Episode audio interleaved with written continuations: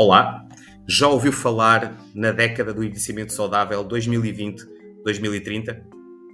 Esta é uma questão que se coloca porque, efetivamente, quando falamos com amigos, com profissionais do setor, muitas são as pessoas que nos dizem que não ouviram falar ainda neste projeto, neste plano de ação uh, que é estruturado pela Organização Mundial de Saúde.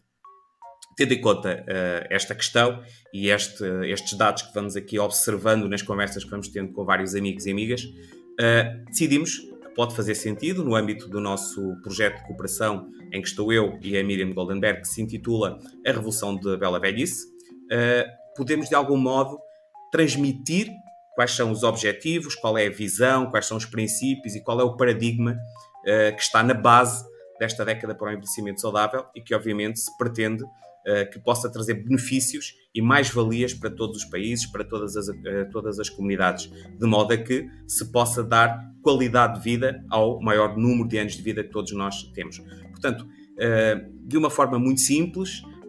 vamos procurar investigar e trazer informação relacionada com a década do envelhecimento saudável e transmiti-la aqui em pequenos episódios neste nosso espaço colaborativo para que o maior número possível de pessoas possam juntar-se a este movimento, a este plano de ação para melhorarmos a qualidade de vida de todos nós, para que possamos ter um curso de vida, um percurso de vida bom, pleno de felicidade e alegria e, obviamente, com muita saúde. Por isso mesmo, fiquem atentos. Nos próximos episódios daremos aqui nota uh, de tudo o que formos recolhendo, pesquisando e que entendamos que é interessante no âmbito desta década para o envelhecimento saudável, porque não nos esqueçamos também que, no caso português, existe uma proposta de trabalho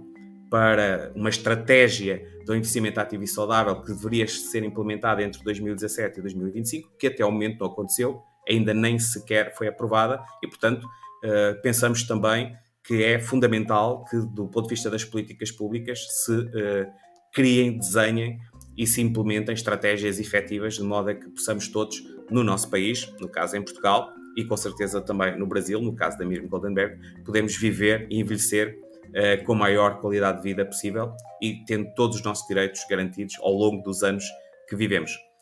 Pronto, conto convosco, contamos convosco no âmbito da Revolução da Bela, da Bela Velhice. Contamos convosco para podermos difundir esta mensagem e uh, não deixar passar em claro esta década, a década do envelhecimento saudável, que é importante para todos nós e uh, não é apenas e só uma década para as pessoas que já têm 65 e mais anos no caso português ou 60 e mais anos no caso brasileiro. É uma década que nos diz respeito a todos os nós, a todos nós, porque quando falamos de direitos, os direitos são de todos nós e todos nós envelhecemos todos os dias. Por isso mesmo, faz sentido que todos nós, todas as pessoas individualmente, as comunidades, as entidades públicas e privadas, os governos, as organizações se envolvam efetivamente nesta década para o envelhecimento saudável. Até breve.